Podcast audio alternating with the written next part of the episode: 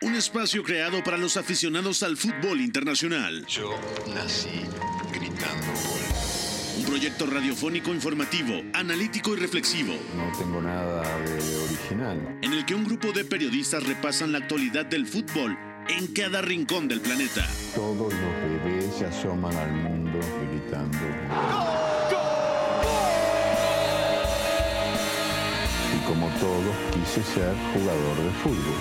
He sido el peor pata de palo que se ha visto en los campitos de mi país. Arranca Catenacho W, la casa del fútbol internacional.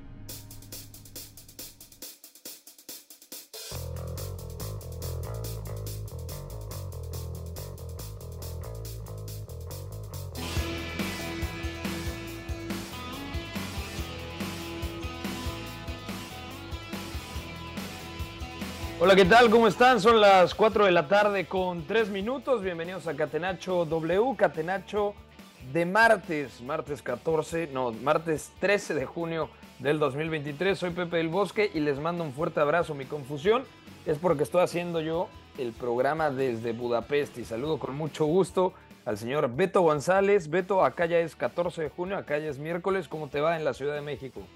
Todo muy bien, Pepe. Abrazo para ti, amigo. Qué bueno que estás acá de nuevo. Ya es 14 para ti, acá es 13. Y bueno, no importa, seguimos con cuenta regresiva para varias cosas muy importantes. Selección mexicana, en las elecciones también en amistosos y hay mucho humo ya. Ya llegó el momento del año donde se hace difícil respirar en la cabina de Catenacho W. Totalmente. Hay tanto humo que en mis vacaciones he decidido entrar al Catenacho W porque hay que hablar del tema de Kylian Mbappé, que la novela continúa y parece que va a ser otro verano movidito entre Kylian Mbappé, el Paris Saint-Germain y también el Real Madrid. Oscar Mendoza, ¿cómo está informe? ¿Todo bien? Todo bien, Pepe, un saludo para ti, para Beto y para toda la gente que nos escucha. Otra vez Kylian Mbappé es protagonista en este verano, pero también tenemos información previa a la que será la Nations League mañana en Europa y también, como ya decía Beto, selección mexicana y también otros rumores que es demasiado humo, por supuesto. De acuerdo. Eh, más adelante vamos a dar contexto, también saludaremos hasta España al ingeniero Iñaki María, pero antes, antes vamos con la pregunta del día. La pregunta del día. Farlo venire dagli Stati Uniti senza farlo giocare. Catenacho W. Y la pregunta del día de hoy es la siguiente. ¿Dónde terminará Kylian Mbappé en el mes de agosto? ¿En el Real Madrid o en el Paris Saint-Germain? Beto, comienzo contigo. ¿Dónde va a terminar Kylian Mbappé? ¿Va a renovar con el Paris Saint-Germain? ¿El Paris Saint-Germain lo va a vender? ¿O también existe la posibilidad de que Kylian Mbappé se quede pero no renueve y por lo tanto de cara a 2024, cuando finaliza su contrato, ahí se iría gratis, se iría libre. Sí, de acuerdo. Es todo un tema porque otra vez Mbappé está agitando el avispero y es un tema, me parece, que tiene mucho que ver con el destino del proyecto Qatar del Paris Saint-Germain, ¿no? Porque ya no solamente es eh, no haber logrado lo que se estaba esperando en Champions, como caen eliminados en octavos contra el Bayern, sino directamente es la cantidad de decisiones importantes que se van a tomar este verano y además Leonel Messi ya se fue, ya está firmado por el Inter de Miami, ese es un asunto. Neymar parece que también está en la rampa de salida, se vienen también varios cambios en el plantel y el París no tiene definido un entrenador. Kylian Mbappé es un jugador que pese a la juventud eh, y sobre todo yo diría, pese al perfil que tiene, está en absolutamente todos los detalles, ¿no? Es, es uno de estos super cracks que a veces esconde ciertos detalles y uno de esos me parece que es este mismo, ¿no? Realmente su lectura del entorno es muy, pero muy buena. Y si esto está pasando es porque realmente ya no le da la sensación de que el Paris Saint Germain pueda competir, ¿no? Da la impresión de que Mbappé dice, me cansé, se acabó, volví a renovar por esto y ahora no lo hemos conseguido. No le da la sensación de que lo vayan a conseguir, se quiere ir, es totalmente normal. Pero se quiere ir hasta 2024, porque de momento hoy, hoy publicó un tuit en donde dice que él está contento y que va a terminar eh, por lo menos la próxima temporada en la capital francesa. También saludamos a Iñaki María. Iñaki, ¿cómo va todo por Segovia? ¿Qué tal, Pepe? Muy buenas. ¿Cuánto tiempo? Lo primero. Y lo segundo, yo diría que hoy estoy mejor que ayer, pero espero que peor que mañana, porque ayer ya despedimos Beto y yo diciendo que con la información que teníamos del equipo se venía un verano complicado de asumir, teniendo en cuenta los últimos que hemos vivido con, con, esta película de nunca acabar. Pero bueno, hoy, gracias a Dios, el bueno de Kilian ha publicado eh, el mejor tuit del día. ¿eh? Sí, yo también creo que es el mejor tuit del día, porque incluso cita a un medio francés, en este caso al rotativo Le francés Le, Parisi, Le Parisien, exactamente, en donde dice, mm, hay que despejar todos los rumores, yo me voy a quedar la próxima temporada en el Paris Saint Germain. Parece, por lo que dices, que tú crees que se va a quedar pase lo que pase, pero el Paris Saint Germain también ya fue muy claro y dijo, gratis no se va. Entonces, a nosotros como club nos conviene más sacar algo de dinero ahora que dejarlo ir por más que se quede una temporada más en 2024, ¿no? Yo esto no me lo creo porque es lo mismo que sucedió hace dos o tres años, justo antes de la, de, la renovación. Creo que hace dos años, porque renueva el pasado, si, si no me fallan Los, los tiempos. Le quedaba un año de contrato. El Real Madrid hizo ofertas de en torno a 180, 200 millones, se rumoreó. Y, eh, y no hubo manera de, de sacarle de allí. El Paris Saint-Germain no necesita dinero el fair play financiero ya sabemos que con ciertos equipos mira para otro lado y por lo tanto no tiene ninguna necesidad de, vender. Y no, veo que haya cambiado nada desde entonces hasta ahora como para deshacerse del jugador insignia, así que yo honestamente creo que este verano no hay nada de lo que hablar. Otra cuestión ya es si va a renovar o no y si el año que viene podría salir libre o no, y ahí es donde a mí me da la sensación de que ya toca. Oscar, ¿cuál es tu pálpito, la sensación que tienes con toda esta novela? ¿Se queda? ¿Se va gratis? ¿Renueva? ¿Qué pasará con Kylian Mbappé?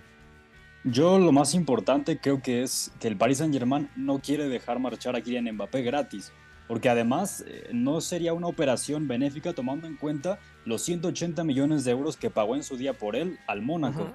Y eh, tras pagar esa cifra y luego dejarlo ir gratis, sería un manejo terrible por parte de la directiva que de por sí ya es cuestionado y si Mbappé se marcha gratis sería aún más. Otro punto importante es que también es curioso porque la temporada pasada cuando se anunció su renovación, Kylian Mbappé fue anunciado como tal hasta 2025. De hecho, la camiseta que tenía en el Parque de los Príncipes decía 2025. Pero eso era nada más una opción, como un bonus posible, por decirlo así, eh, porque en realidad solamente era un año hasta 2024 y ya después el otro era por decisión del jugador. Y él mismo emitió... Dos más uno eran Oscar. Exacto, sí. Y al final él, eh, supuestamente, según diversos medios, él comunica al club mediante una carta que no va a renovar, que es algo que también ya había hecho el verano pasado, pero ahora mismo, de hecho el día de ayer, lunes, simplemente rectificó lo que ya había dicho en 2022. ¿No será también que, el Real Madrid dice, mira, ya se fue Karim Benzema, necesito complementar el tridente de ataque con Vinicius, con Rodrigo, no encuentro el sustituto de Karim, porque Harry Kane es una operación bastante compleja y es la oportunidad de oro de fichar a Kylian Mbappé y seguramente por alrededor de 100, 120 millones y ya no los 180 que se hablaban hace un año. Pero es que la situación es la misma, Pepe le queda un año de contrato y el Paris Saint Germain no tiene ninguna necesidad de vender. O sea, ¿qué ha cambiado para pensar que el Paris Saint Germain le vaya a vender incluso por menos dinero del que se hablaba eh, en el verano de 2021? Pero por tema de contrato. Antes no, antes no lo quería vender. Ese es el tema. Ahora ya asume. No, ni ahora tampoco. Bueno, e, es que la opción del Paris Saint Germain es, ok, yo no quiero vender a Mbappé, pero si Mbappé de verdad no va a renovar, ahora sí, bueno, yo prefiero que, me entren 100 millones y sobre todo para poder limpiar un poco todo el tema del fair play financiero. ¿no? Porque éramos por hecho que no va a renovar, porque hoy en el tweet pone claramente estoy muy feliz aquí. No, no, no. Él pone que, que la, próxima, temporada la va, claro, o sea, no está diciendo que se va a quedar ahí por mucho tiempo o que va a renovar.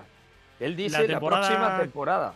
No, no, pero el, mero tweet, que es la única información que hay de Kylian Mbappé de forma pública, dice: Me voy a quedar eh, la próxima temporada, como ya dije, y estoy muy contento aquí. Dice: eh, Ya he dicho, seguiré la temporada que viene en el Paris Saint-Germain, donde estoy muy contento. Pero yo creo que cuando un futbolista Es buscarle tres pies al gato. A mí no me suena, ¿eh? A mí, A mí no me suena, Mm. porque entonces si está tan contento, ¿por qué no renueva? Porque yo creo que Mbappé quiere estar en la situación de decir, ok, cumplo mi contrato 2024, eh, que además es verano de Eurocopa en 2024, y luego yo me voy a donde quiera, se llame Real Madrid, Manchester United, Bayern Múnich, Manchester City, lo que sea, pero No, me no, puedo sí. ir libre. Yo eso me lo creo. Porque mm, me lo creo viniendo de Kylian Mbappé después de que ya ha cambiado varias veces su, su manera de, ver este traspaso que no se ha hecho y ya todos hemos asumido que en algún momento de nuestra vida vamos a contar que ya es oficial. Pero mientras tanto, mm, me parece que es un debate alimentado por eh, terceras personas como Le Parisien mismamente, que hoy ha salido Mbappé a desmentirlo, que por los hechos porque las palabras de Kylian Mbappé son muy claras, muy tajantes y por lo tanto no debería de haber este, este debate. Realmente ese, eh, este debate le tenemos porque hay que alimentarlo en unas semanas en las que no se habla, no, no hay demasiados temas de los que hablar y Oh. asumimos que la temporada que viene sí va a haber temas de los que hablar, pero con un año vista, empezar a hablar otra vez de esto, uf, Mm. Claro, pero el problema es que eh, en los trascendidos se habla de esa carta en donde le comunica las intenciones de Kylian Mbappé. Y ahora, yo eso Que con- mientras no lo vea. bueno, entonces que renueve. O sea, Es que Él- según la información de Le Parisien también, eh, eh, eh, la semana que viene, o bueno, no sé si era Le Parisien la que lo decía, no quiero tampoco poner cosas, ca- cargarle el muerto, como decimos aquí, a alguien al que no le toca. Pero yo esta mañana ya he leído alguna información de que esto se iba a hacer casi de forma inmediata. Y minutos después sale Mbappé con esto, o sea, me parece que es demasiado bienaventurarnos con un tema que, que de momento no... no- También- no- no hay. el contexto importa mucho, ¿eh? Lo- Es lo Sí, que sí. decíamos, el Paris Saint-Germain no está bien como proyecto, como club. Hay muchas decisiones importantes que se van a tomar este verano y el cambio enorme que era Lionel Messi ya se dio, ya no va a estar. Entonces, el, el proyecto deportivo está en un punto donde se tienen que decidir cosas que a Kylian Mbappé le convenzan para quedarse. Y eso no es novedad, eso ya pasó en la última renovación. Al final decide quedarse, al final parece que todo va a ir a mejor. Luego lo Se quedó por la plata. bien.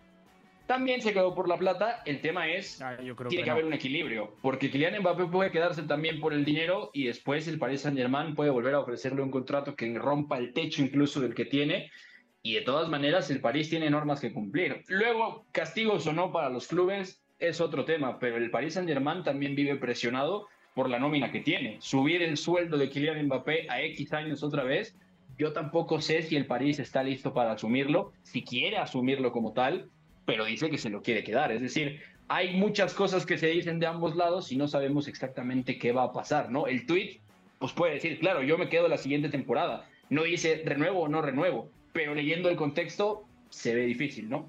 si Otra- son... Da- dale, Oscar. No, otra implicación de la que se está hablando mucho es que el, pro- bueno, el próximo agosto de 2024 habrá Juegos Olímpicos en París. Y es importante que Mbappé esté vinculado no solamente al club, al Paris Saint-Germain, sino a la ciudad en sí, porque es una de las insignias del evento. Y también, bueno, se habla mucho de que precisamente en el contrato que le ofreció el PSG en el verano pasado, estaba también ese tipo de implicaciones más allá del fútbol. Y por eso mismo es importante que Mbappé permanezca vinculado al Paris Saint-Germain hasta el próximo año al menos, porque si se va, entonces perderían a uno de sus embajadores, por decirlo así, más importantes.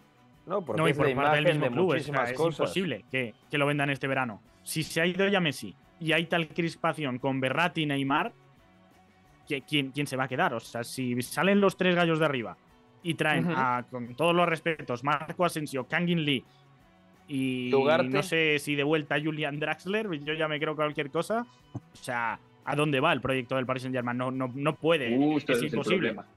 Es que, a ver, el Paris Saint Germain difícilmente tiene proyecto. ¿Qué pasó con Tuchel? Fue subcampeón de la Champions, luego entraron en ciertas fricciones y Tuchel se fue e hizo campeón de Champions una temporada después al Chelsea contra el City de Guardiola.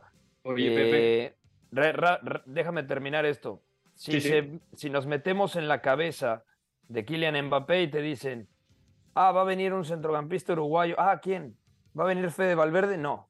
va a venir eh, Manuel Ugarte, buen centrocampista del Sporting de Lisboa, un destructor. Ah, ok, perfecto. Seguramente Kylian no lo conoce. Hoy va a venir alguien del Real Madrid. Ah, vamos a sacar una pieza como Rodrigo, vamos a, dar un bombazo y quizá un año de contrato a Luka Modric o a Tony Cross o no sé, le vamos a robar ahora a Chouameni. No, viene Marco Asensio, que, es un buen jugador, sí, pero bueno, es suplente en el Real Madrid.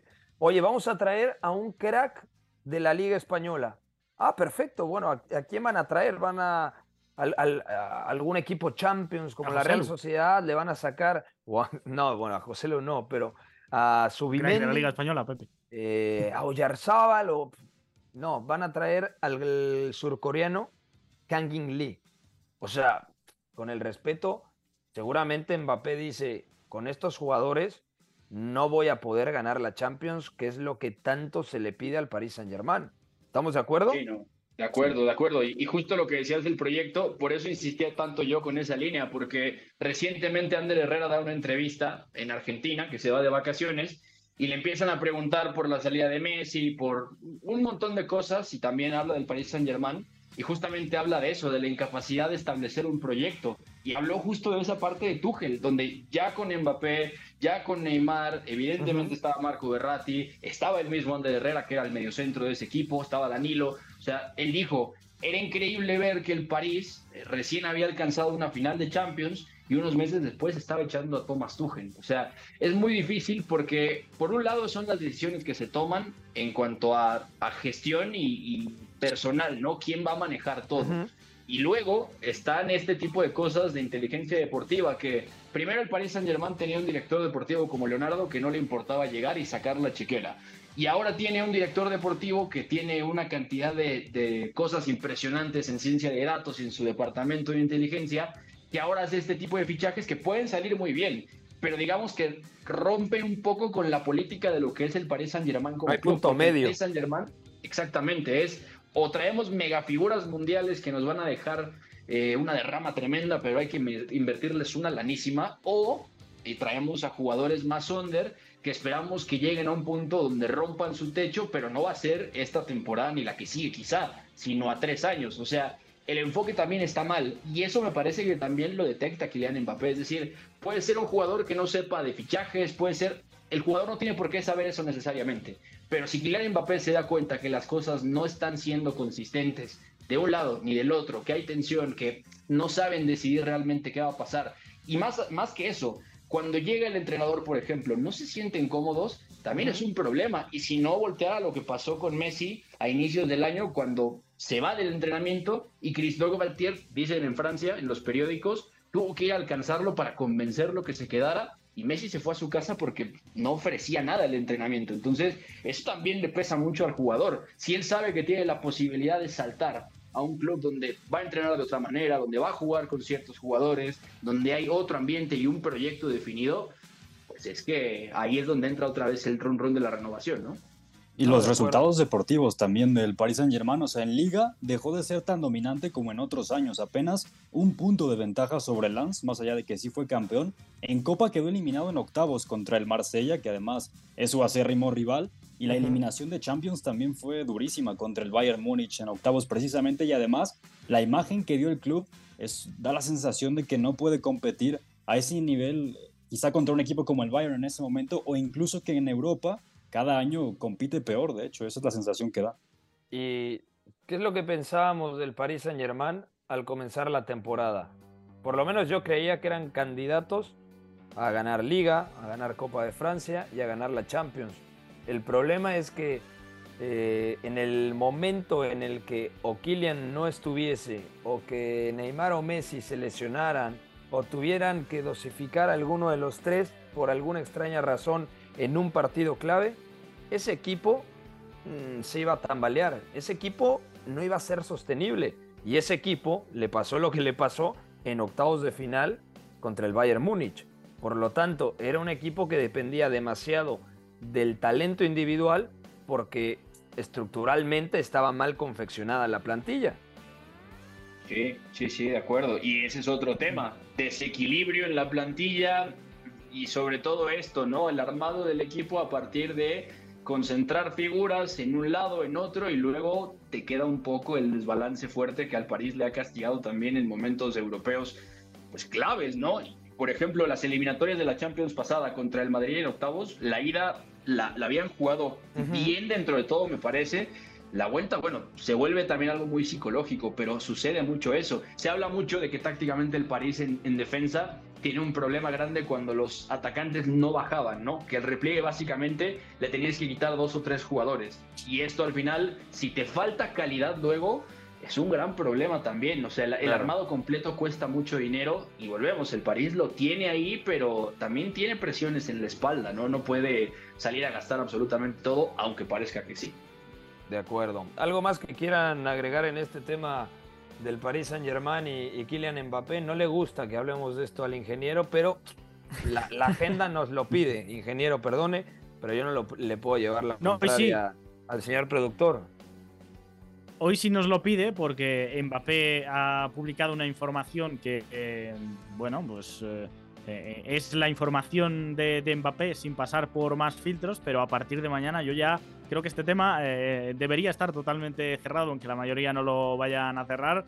Por cerrar nosotros el tema Paris Saint-Germain, yo francamente, llamarme agorero, si queréis, ¿sabéis lo que es agorero o os lo tengo que explicar?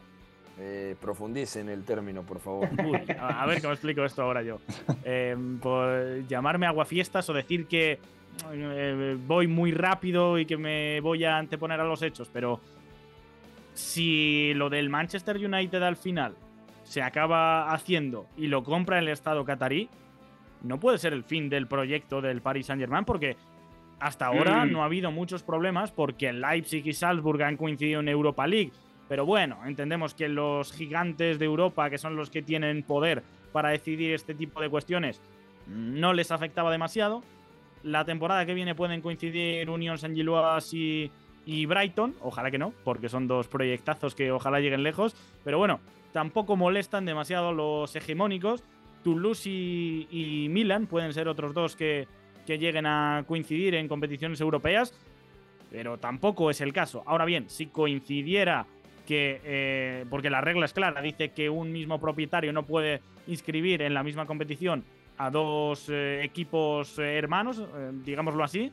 Si se da ese caso, yo creo que ahí ya nos vamos a ah. volver a meter con el tema de la Superliga, los dueños de la Superliga y los que estaban invitados a aquella fiesta, que ahí ya yo creo que no van a permitir esto y por lo tanto Qatar va a tener que decidir entre uno y otro y entiendo que el Paris Saint Germain sería el descartado.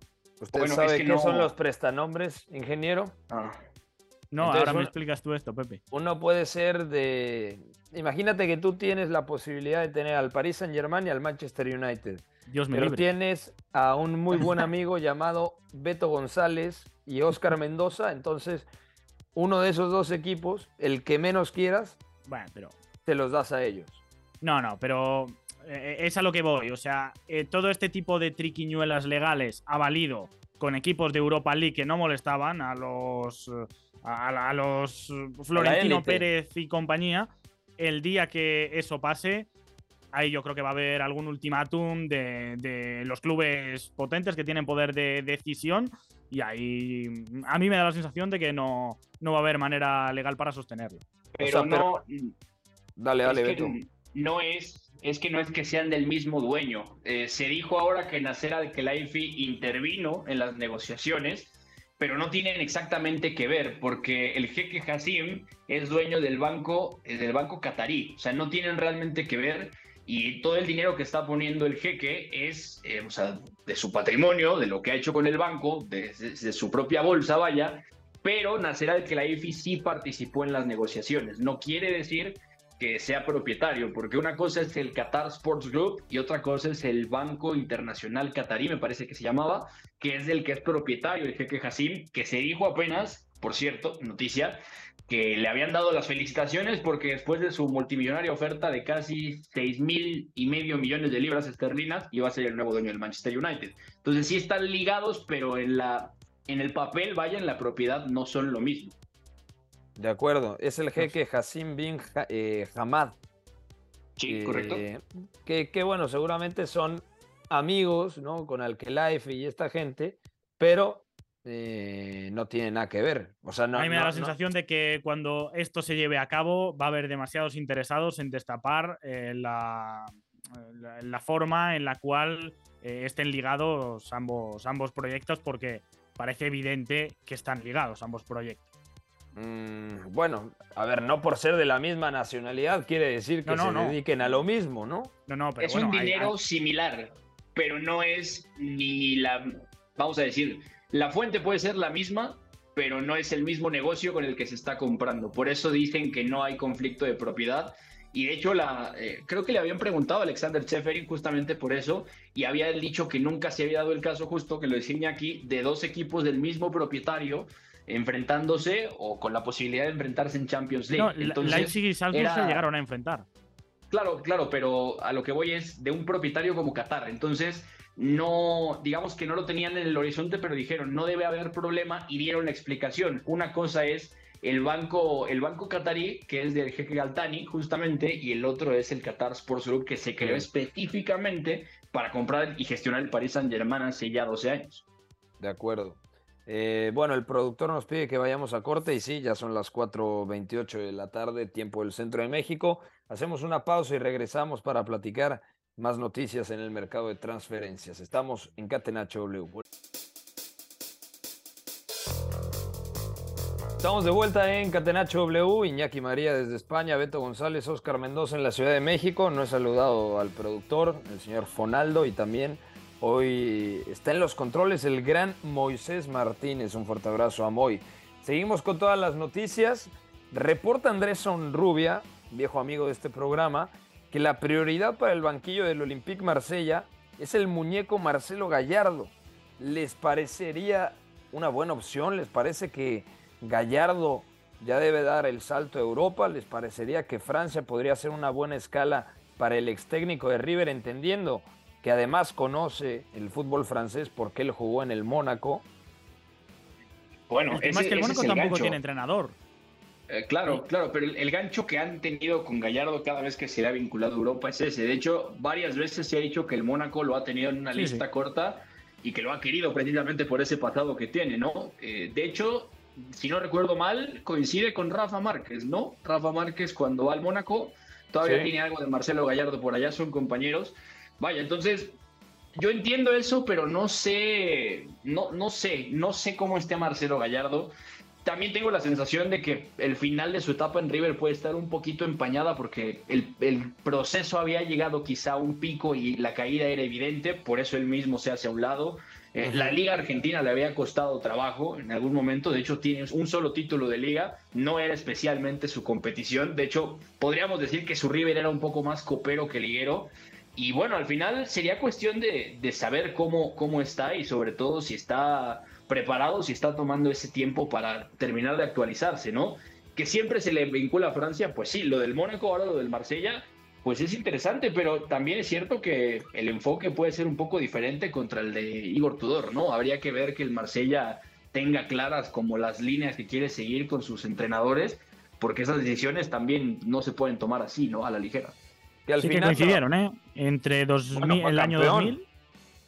Sí, entre el año 2000 y el 2003 eh, coinciden Sí, Márquez y el muñeco Gallardo llega un año antes, en el 99, cuando Óscar Mendoza todavía no era ni un proyecto de ser humano. Ahí es cuando llega el, el mexicano y un año después acaba llegando el ex técnico de River. De acuerdo. De hecho es campeón y era muy importante ahí Marcelo Gallardo en, en ese buen Mónaco que le gana la liga justamente al Paris Saint Germain cuando era otra época ¿no? del, del equipo parisino. ¿A ti, Oscar, te claro gustaría? que Pepe es más mayor que nosotros, ¿eh, Beto? No, bueno, Ah, bueno, bueno. Pepe vio esas ligas. claro, ya tenía 13 años. Imagínate. Entonces, Beto ¿Qué tenía. edad nueve. tenías tú? No, bueno, bueno. Yo, Yo era medio. bebé. Yo tenía un año. Bueno, ahí va, ¿no? Era, era otra época, de acuerdo. Eh, Oscar, ¿a ti te gustaría que Gallardo ya diera el salto? A mí sí me gustaría. Yo creo que además el Olympique Marsella podría ser, digamos, un buen puente entre Europa, eh, o mejor dicho, Sudamérica, Europa y luego la élite del fútbol europeo. Y no es que esté desprestigiando al Olympique Marsella, pero está claro que hoy el Marsella no es, digamos, un equipo contendiente a plantarse en la Champions y aspirar a unas semifinales, ¿no? Claro, además el Marsella ha tenido algún técnico sudamericano recientemente como Jorge Sampaoli y también tomaría un Marsella cuya temporada yo diría fue bastante decente. En Ligue 1 terminó en tercer lugar, cuartos de final en la Copa Francesa y además tienen la oportunidad de jugar los playoffs de la UEFA Champions League. Entonces, bueno, sería una aventura muy interesante para Gallardo. Y hablando de todos los rumores que ya han habido, entonces, eh, con su vinculación a Europa, entonces quizá ya sea el momento para dar un salto. Para ti, Beto. Puede ser el momento, puede ser el momento, pero insisto en que hay que ver tal cual cómo, cómo está. Decía Oscar también lo de lo de San Paoli. Bueno, eh, uno de los momentos más lindos a nivel futbolístico del Marsella en tiempos recientes fue Marcelo Bielsa, ¿no? Que además de, quedar detrás del Paris Saint-Germain en Liga, también tiene a un André Pierre Gignac que se vuelve subcampeón de goleo atrás de Zlatan Ibrahimovic, ¿no? Ya después eh, Gignac viene a Tigres y Bielsa se mueve, luego también va a Lille y en el Lille no le va nada bien. Acaba saliendo antes de, de noviembre, me parece, del 2017. O sea, antecedentes hay solamente que no son necesariamente de la, de la misma línea, ¿no? Y eso que todos tienen algo tal cual de, de Bielsa, ¿no? El, muñeco podría ser un poco más cercano a Marcelo en algunas cosas, pero de ahí en fuera, no sé, o sea, tendrían que evaluarlo, pero para mí sería un gran puente para él, sobre todo si pensamos que puede tener material en la pizarra y en la gestión como para pensar en otro salto fuera de Francia, ¿no? Yo creo que, por ejemplo, su esquema favorito, que es el 4-4-2 rombo, eso se ve pocas veces en, la élite. De hecho, no me sale, haciendo memoria, un equipo que juegue actualmente candidato a ganar Champions, por ejemplo, 4-4-2 rombo, medio centro, interiores y media punta, más la pareja de atacantes. O sea, como Lo hizo en Paris Saint Germain, ¿no? Con Tuchel en el 2020. Lo hizo con Tuchel en el 2020, claro, con el Neymar media punta. Contra Atalanta, ¿no? pero, pero no, no como esquema base, ¿no? Pero ni mm, el Barça ni el Madrid. Bueno, el Madrid de, 2017, ¿no? Realmente entre un 4-3-3 y un 4-4-2 rombo, en el momento en el que el 9 desciende, son dos equipos que se asemejan bastante. O sea, por, por comportamientos tampoco son extremadamente alejados, ¿eh?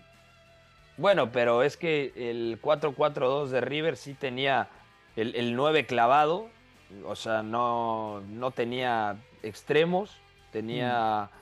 Un media punta. nominal, como por ejemplo Pisculici, que, que era 10-10 clásico, enganche puro, y Poncio también llegó a jugar ahí, entonces, eh, no sé. Julián Álvarez, recientemente. Julián más como segunda punta, siempre se, se, adaptaba más, incluso partiendo de banda, ¿no? Sí, de hecho, de hecho ese River, sí, Oscar.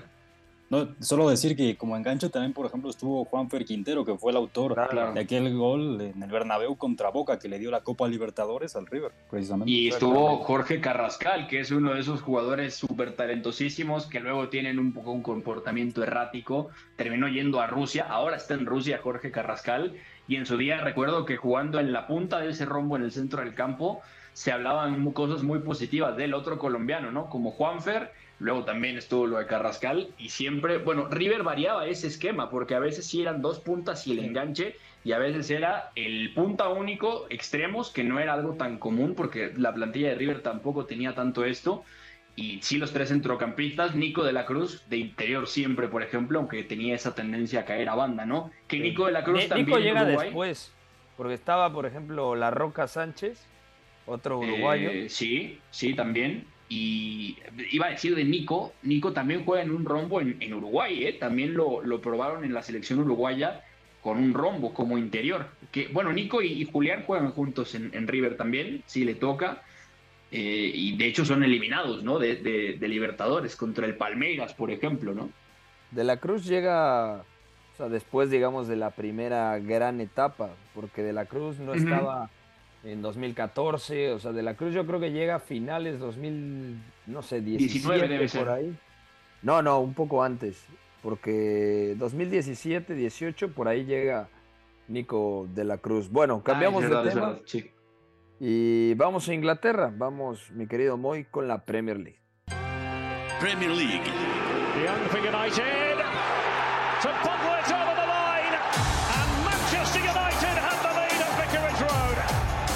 W.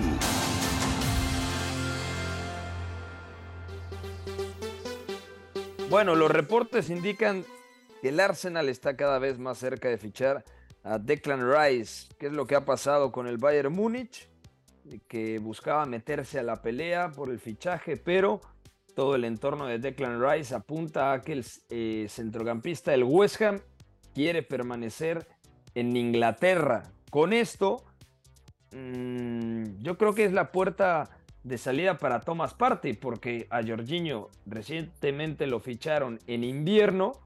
Eh, Thomas ya tiene cierta edad, cobra bastante. A mí me parece que ha dejado temporadas buenas, pero sería un buen recambio de Clan Rice. O quizá también se maneja la posibilidad de que eh, Declan Rice pueda jugar como interior y no como medio centro. ¿Qué lectura le dan a todo esto? Porque el fichaje apuntan algunos medios como The Guardian, está al caer. Declan Rice apunta a ser la próxima semana, si no es que esta, jugador del Arsenal, Iñaki. Fíjate, mm, yo creo que soy el más hyper de Declan Rice eh, de largo en este programa, pero creo que el Arsenal no es el equipo ideal para el actual todavía jugador del, del, West Ham. No sé, me, me, cuadra mucho más por momento de proyecto y por uh, estilo futbolístico en el Liverpool de Klopp. En estos momentos que Fabiño yo creo que ya necesita como mínimo algo de competencia, si no un recambio ya consolidado. Es verdad que está Bajcetic, que también lo hemos visto como interior eh, cuando llegaron a coincidir a finales de, de esta temporada, antes Fabiño de, la, de la lesión del español. Temporada. Sí, eh, yo creo que para Declan Rice sería mucho más sencillo, ya digo, por estilo y por encaje, eh, incluso a corto plazo hacerse con esa demarcación en un Liverpool, pero no sé, se, se, habla sorprendentemente poco de esto. Es verdad que ha fichado a McAllister, pero yo creo que McAllister en Liverpool va a ser claramente un interior. Y respecto al Arsenal, uh -huh. no, no, sé, no, no, no termino de ver que para la idea de Arteta, que necesita un medio centro que participe mucho, que sea capaz de, de hacer muchas más cosas de las que hace Declan Rice. O sea, Declan eh, digamos que no, no, te vale para sortear presiones tan fácilmente, le falta ese puntito de, de agilidad que yo creo que con Arteta es de especialmente relevante. Uh -huh. Declan tiene otras muchas virtudes, como la, ir a la presión, largo, como robar. corregir, ir al suelo. Es muy limpio en las entradas, el desplazamiento largo. Me cuadra mucho más con, con el estilo de, del Liverpool que con el del Arsenal, vaya. Pero no puede ser también, Beto, un seguro de vida, Rice, para la transición defensiva. Bueno, puede ser, pero a mí, Iñaki dijo algo sobre McAllister que me deja pensando también sobre este fichaje. Y lo comentamos el día que salió la noticia. Es seguramente McAllister nos va a dar una pista de cómo va a jugar el Liverpool la próxima temporada, que parece que va a seguir jugando como lo hizo al final de esta, ya con la cajita en el centro del campo y la línea de tres que se formaba en el fondo, con Trent cerrado en el doble pivote. Esto no, no me pasa con el fichaje de Declan Rice, es decir, no, no puedo yo imaginarme un escenario táctico porque no lo veo encajando en el equipo. Primero porque como mediocentro único lo veo bastante complicado como para, le hablo de Iñaki, sortear presiones cuando le vienen de espalda. No, como mediocentro no necesitas necesariamente tener giro, ¿no? Pero me parece que por el tipo de juego del Arsenal, si bien también ataca con doble pivote normalmente, Sinchenko cerrado desde lateral izquierdo, sí necesita esto el Arsenal, porque además es un equipo que antes que aprender a romper presiones a altura media o defensas a altura media, aprendió a sortear las altas. Esto también es bastante interesante porque en su día el Arsenal de Arteta competía a partir de esto, a traer presión y girarlo rápido. Para esto, Declan Rice no es tu mediocentro. También se estaba hablando que podía ser que la idea de Thomas Partey partiendo de lateral y cerrando de mediocentro tuviera rodaje la próxima temporada. No estoy tan seguro, me parece que fue algo más puntual de fin de temporada. Y ver a Declan Rice de interior, no sé, porque tampoco es Granit Xhaka. Es decir, Xhaka nunca fue un mediocentro, eh, eso siempre estuvo claro. En todo caso, siempre fue un doble pivote con esa intención vertical siempre y se desprendía. Incluso, Beto. Exacto, porque en su día también en el Arsenal él jugaba incrustado casi como tercer central, llegó a partir de lateral izquierdo y se cerraba, eh, luego también de mediocentro único lo atacaron bastante y el Arsenal sufría en esos primeros días. ¿Qué hace Arteta? Lo vuelve un interior llegador, que es prácticamente lo que siempre fue. Declan Rice no es un interior llegador, entonces yo no encuentro tanto encaje, es mucho dinero y sobre todo, digo, Declan Rice técnicamente hablando tiene cosas muy útiles, muy buenas, pero no son necesariamente las que el Arsenal le pediría a su mediocentro. Entonces, no tengo claro el juego que vayan a hacer con Jorginho y Thomas y no tengo claro dónde va a encajar. Por eso yo el otro día decía, me parece que es un error de estos, de un punto de proyecto donde buscas una estrella para confirmar ciertas cosas, pero a lo mejor el diagnóstico por ahí no, no es tan acertado. incluso me recuerda un poco como el fichaje de Calvin Phillips por el Manchester City.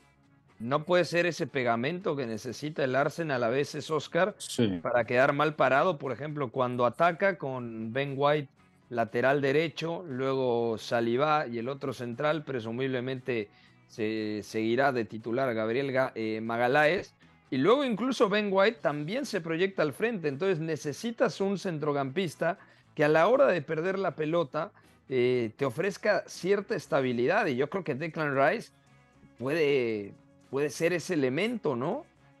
Sí, claro, porque Declan Rice, más allá de que creo que ha mejorado mucho con balón con respecto a lo que era hace unos años, de hecho recién veía una estadística en la que dice que Declan Rice es el mediocentro de toda la Premier League que mayor cantidad de pases progresivos completó en la temporada pasada. Eso no quiere decir que sea ideal para el Arsenal, pero sí creo que demuestra lo que ha crecido con balón, aunque claramente sus principales virtudes son a nivel defensivo, porque además juega en el West Ham, un equipo acostumbrado a replegar sobre todo y también a jugar a la transición. Eso habla de lo bueno que es defendiendo a lo ancho, que tiene también ese olfato para ganar los duelos, ese cuerpo a cuerpo que es muy imponente en ese sentido. Y también leía un artículo muy interesante en The Athletic en donde hablan que Declan Rice podría ser compaginado con otro fichaje del Arsenal, como sería Moisés Caicedo. Y desde mi punto de vista, si, si combinan a Declan Rice con un fichaje como el del ecuatoriano, que ya también es especular, para mí serían muy complementarios porque Declan Rice,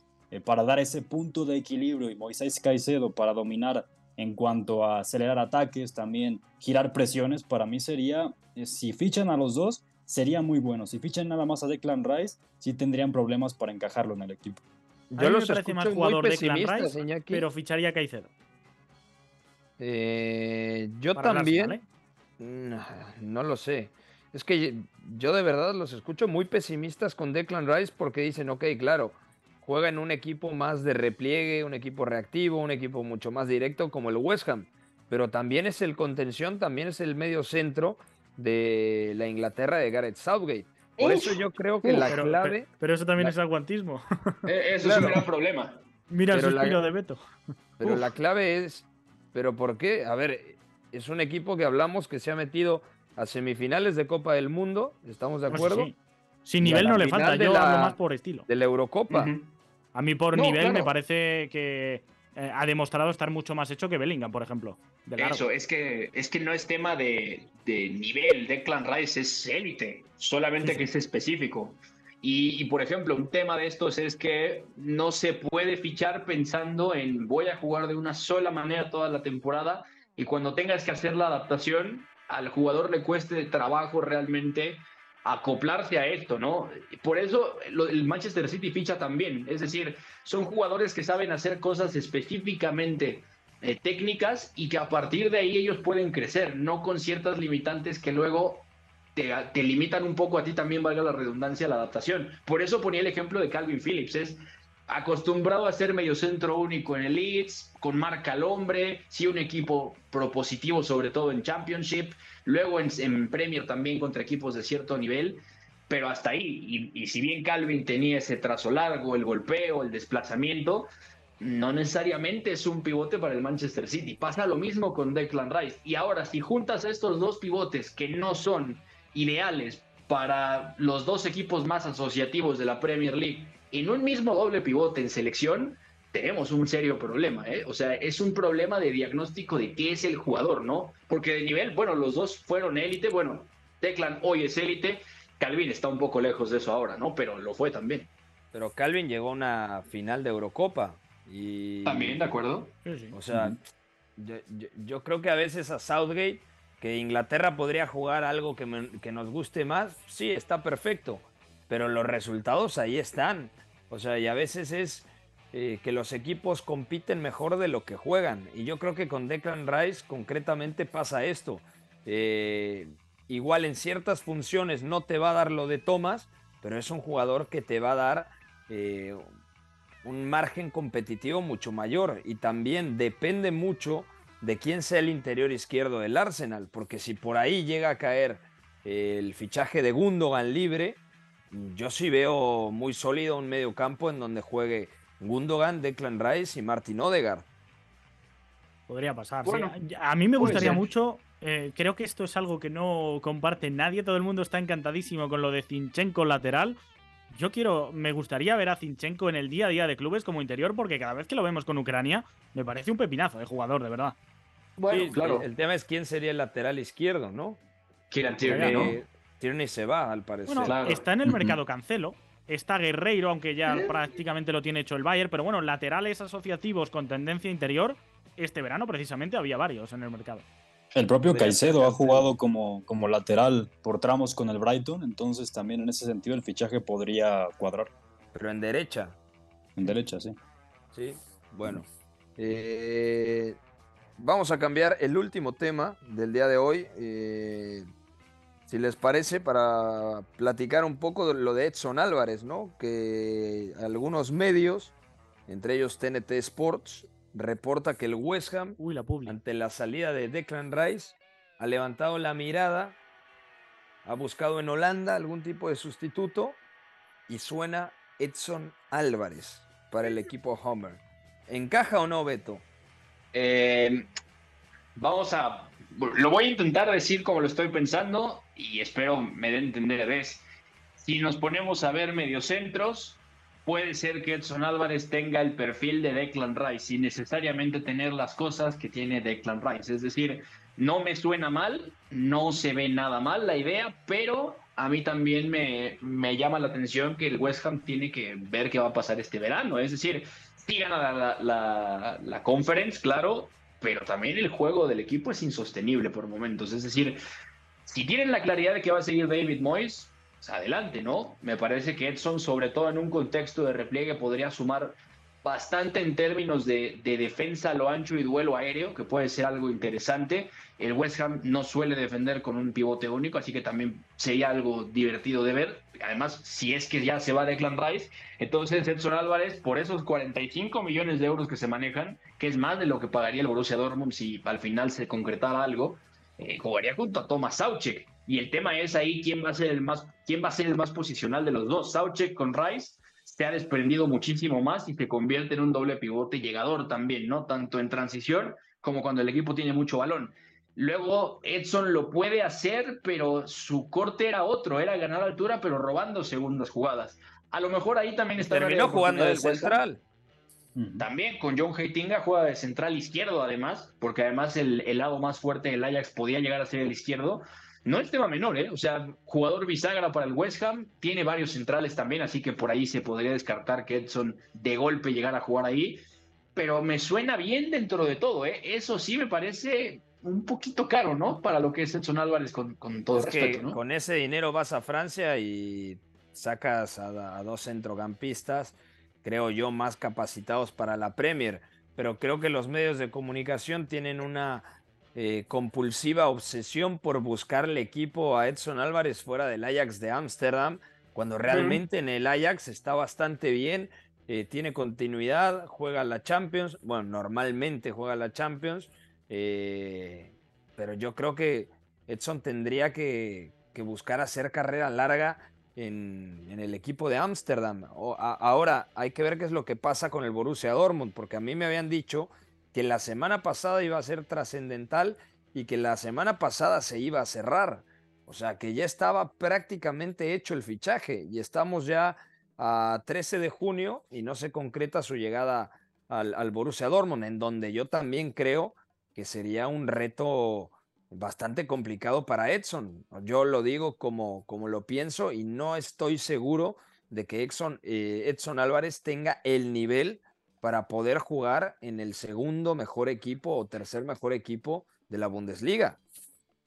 Claro, además, eh, es lo que comentábamos, Edson parece muy asentado en el Ajax, pero ahora sin fútbol de Champions League, porque el Ajax quedó en tercer lugar. Él incluso ya desde el verano pasado quería salir, de hecho, eh, cuando no se dio su fichaje por el Chelsea, se dice que él estuvo bastante molesto con la directiva del conjunto de Ámsterdam por no facilitar su transacción pero ahora él parece decidido a dejar el club, siente que es el momento. Y yo también creo que en el West Ham podría encajar porque además a Edson lo imagino muy bien en equipos que no dominen con balón. Y como decía Beto, si se queda David Moyes en ese, en ese sentido, en esa propuesta que suele tener el West Ham, creo que Edson podría cuadrar bastante bien en el equipo de Londres.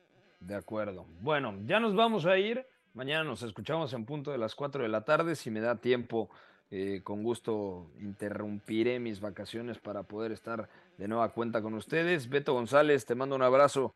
Un abrazo, amigo, abrazo para todos. Ojo a la compra de United. Puede ser que el viernes haya decisión final si los Lakers aceptan o no la oferta de Qatar. Epa. Menos mal que no vengo yo los viernes. Eso. Oscar Mendoza, un fuerte abrazo, amigo.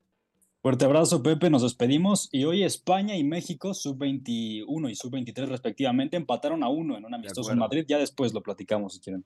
Un abrazo, Oscar Iñaki. Un abrazo, me alegro de que Mendoza saque el tema porque a mí me vais a tener que explicar por qué uno va con sub-23 y otro con sub-21. ¿eh? Esto me parece un poco abusar y aún así la Roja ha resistido al Tri, así que bueno, ahí dejo votando la bola para mañana. ¿Quién fue mejor rápido, Oscar?